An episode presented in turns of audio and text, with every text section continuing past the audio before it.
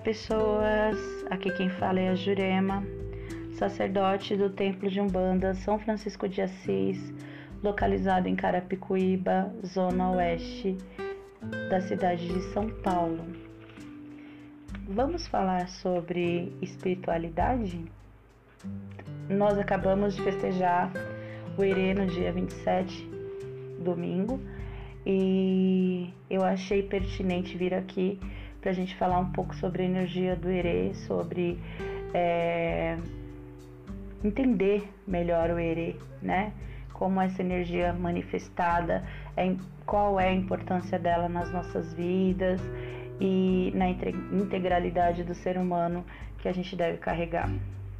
É, o Herê na Umbanda, ele tem uma origem diferente do IBG do Candomblé.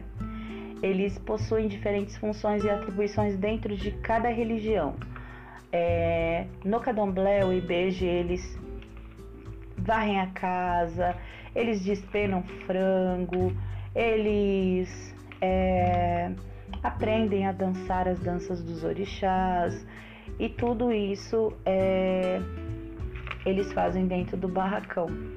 Na Umbanda é diferente, né? O Herê, ele vem para brincar, ele vem para é, conversar sobre coisas, ajudar as pessoas a ter um pouco mais de amor por si mesma e pelo mundo e por tudo que a cercam.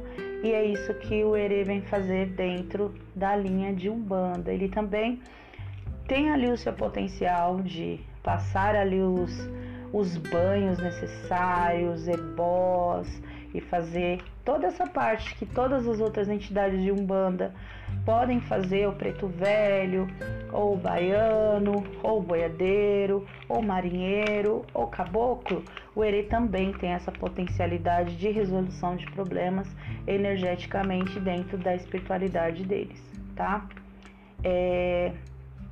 O erê é uma energia ancestral que pode estar relacionada ao orixá de cabeça da pessoa. Cada pessoa tem um orixá de destino que a gente fala, né?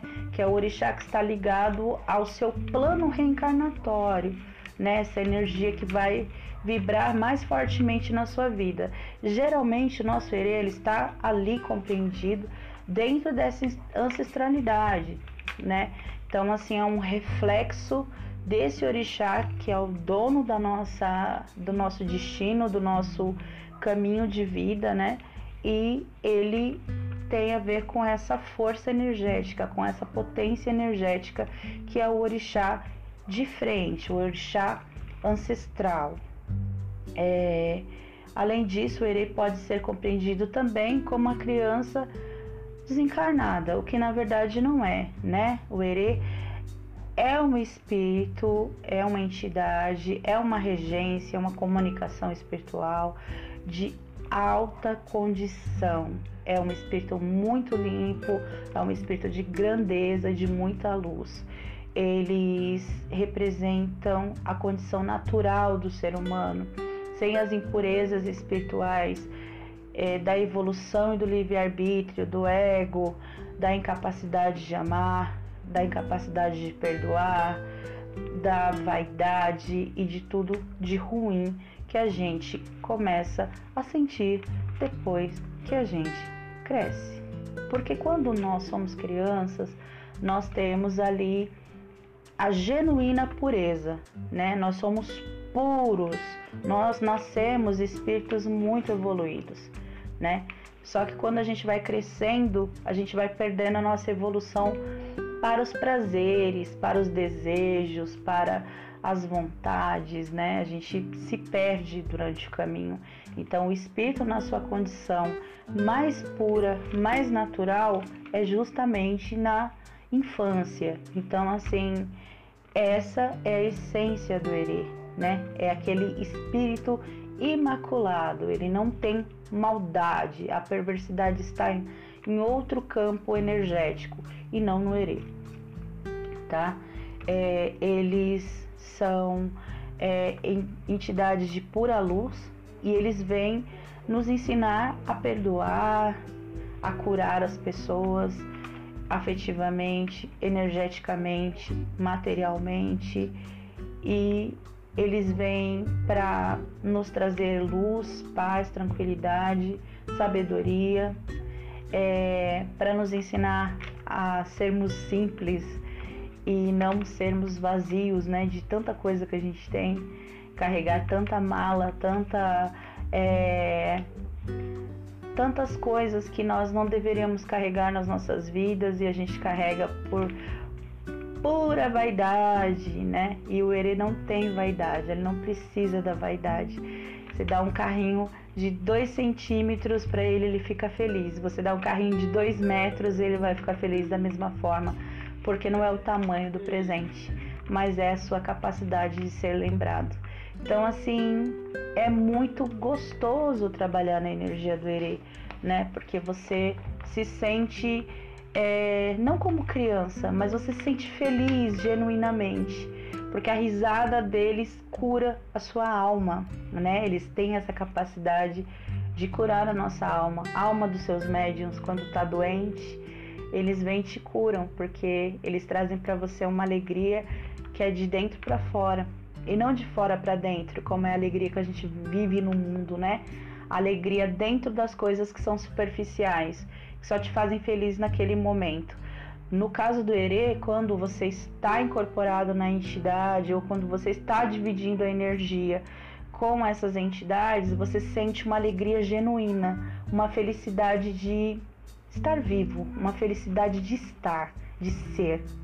E isso é uma coisa impressionante e totalmente é, tenho nem o que dizer, cara, porque é muito salutar mesmo. É uma coisa muito gostosa e só quem passa por isso é capaz de entender o quão grande é essa entidade, essa divindade, essa força, essa potência energética, esse essa luz que vem de Deus, que a gente chama de Ere, tá?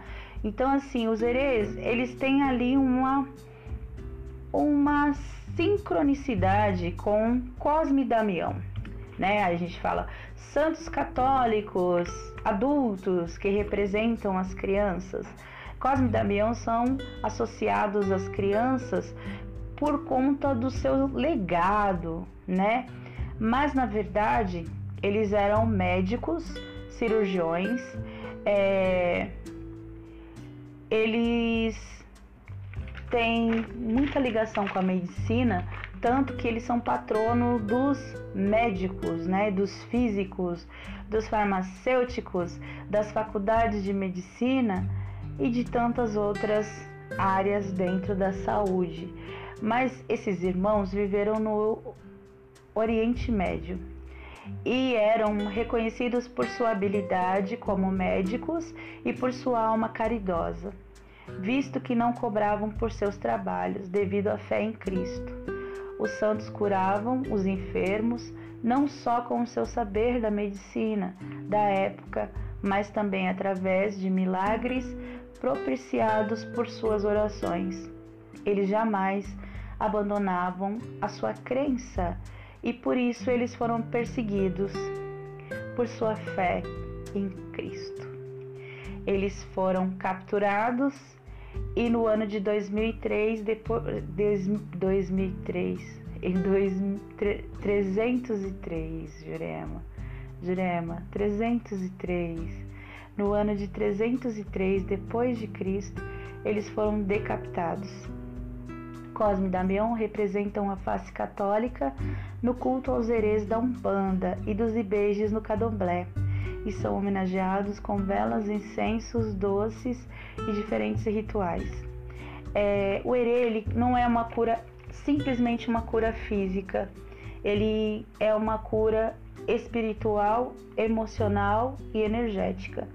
Quando você tem essa divisão de, de, de energia com o erê, você simplesmente se liberta das suas dores, sejam elas quais forem.